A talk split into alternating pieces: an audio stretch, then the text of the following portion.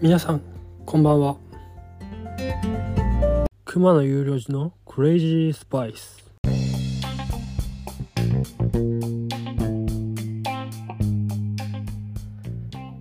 えーまず皆さんお久しぶりです。ということで今回も収録していくんですがなんで収録がちょっと間が空いたというか2週間ぐらい空いたかな。その理由についてちょっと喋りたいなって思うんですけどまあいろいろマイクとかレコーダーとか編集ソフトとかいろいろ導入しましてそれで収録していこうかなと思ったんですけどなかなか使いこなせないというかその使い方を今覚えて編集の仕方を勉強している途中でして。で今回の佐藤健二さんの回もちょっと間に合わないということでこの Spotify の直撮りでもう一回ということで今撮り撮っていますという状態です。でその佐藤健二さん2週分ですかね。1.7回ぐらい1.8回分ぐらいの放送がありましてそれについてちょっと解説というか感想を喋っていきたいなと思います。でそのバナーツの島に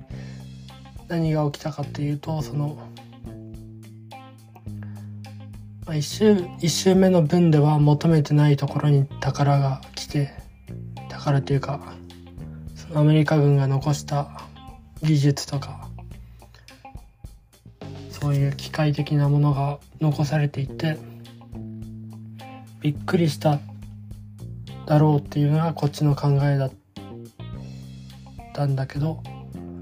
現地の原住民はその価値すらその凄さすらわからないみたいなそのズレがあって、まあ簡単に言えば戦国時代にスマホが落ちてきてでもそのスマホの使い方もわからない。ボタンをとかスワイプ操作もわからないみたいな状態でで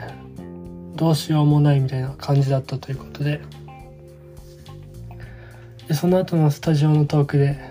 寝坊した佐藤さんのことを例えた松本さんにゴンフィンガーみたいな。さすがその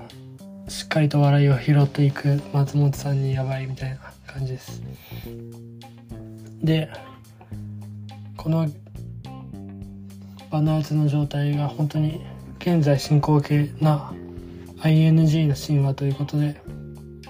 その伝説っていうかその信仰が完成していくまでのその伝言ゲームみたいなところの謎というかどうなっていったのかっていうのが少しずつ分かっていくかなっていう感じでした。でそんな中で火山に寄り道をしたと。で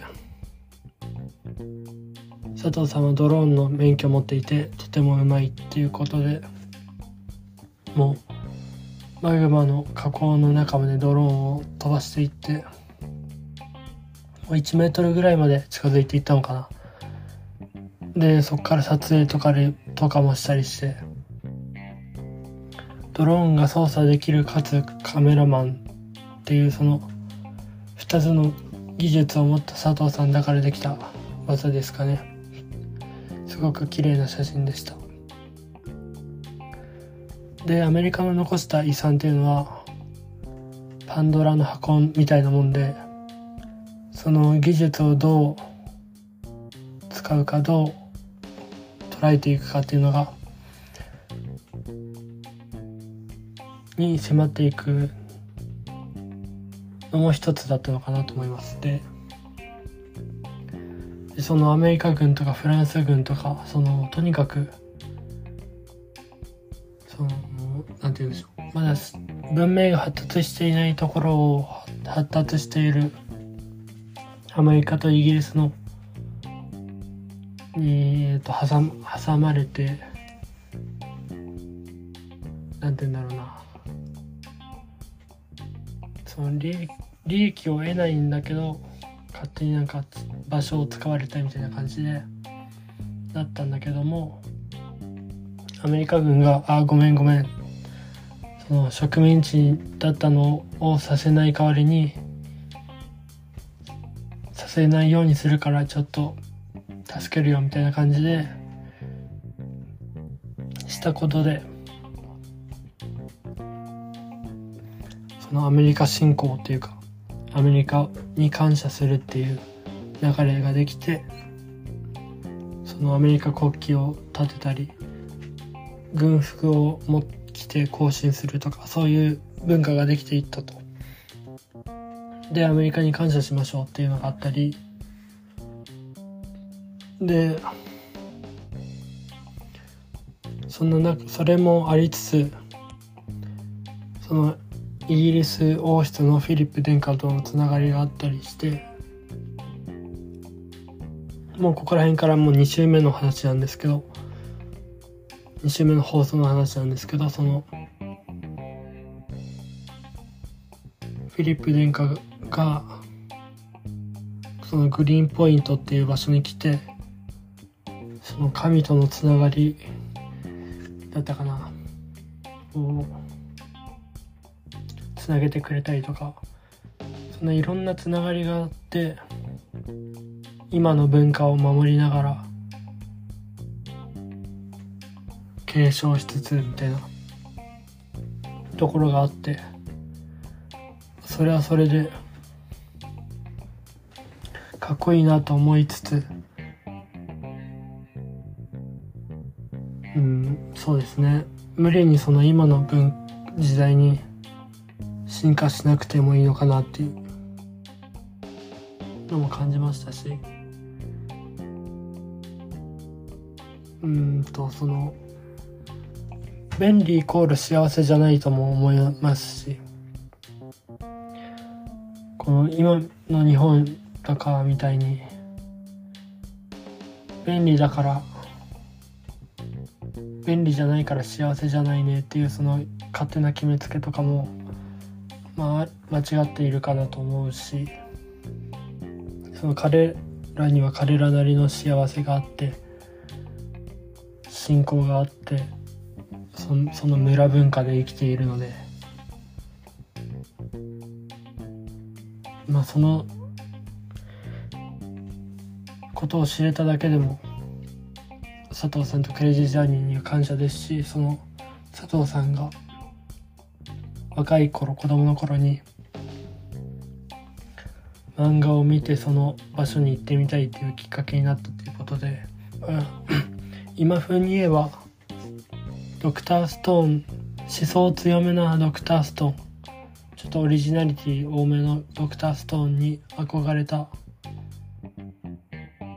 少年が大人になってそのモデルにの場所に行ってみたいな感じですかね。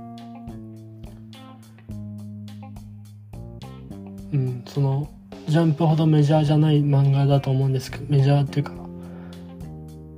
じゃない出版社だと思うんですけどそうやって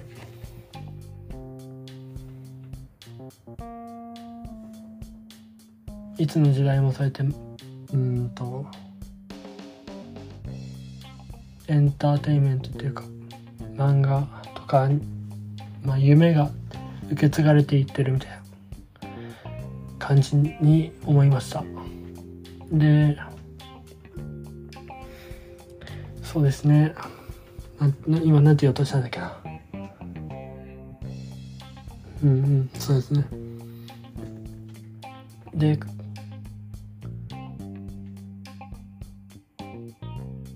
その過去の進行が起きたのと同じように佐藤さんがドローンを最後の場面で操縦したみたいに何かちょっとずつでも 新しい文化を知るっていう知るだけでもいいことにはなるかなと思ったのでちゃんとそうやって他国の取材とかを受け入れているのはいい文化だないい村の文化だなと思いました。というところで次回の放送はアリハンターですかね。の回だったと思います。まあアリといえばですね小学校中学校ぐらいですかね。ちっちゃいバケツにダンゴムシ150匹ぐらい入れて飼育してて。でアリも入れちゃえと思ってことで一気に土を掘り返して一緒に飼ってたりしたこともありました、まあ、そんな前は身近だったって感じですね。自分家の庭でにいた昆虫を飼っていたみたいな。そんなところにそんなマニアックなことを探求しているアリハンターということで来週もお楽しみということです。で徐々にですねいい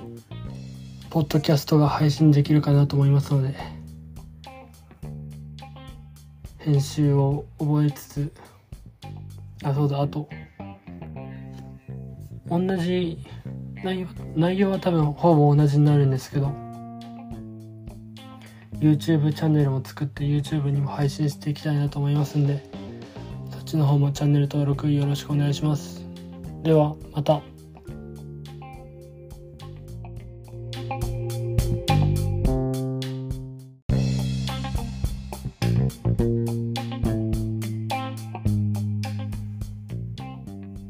番組への意見や感想は「ハッシュタグ熊野のクレスパ」熊野は漢字でクレスパはカタカナでよろしくお願いします。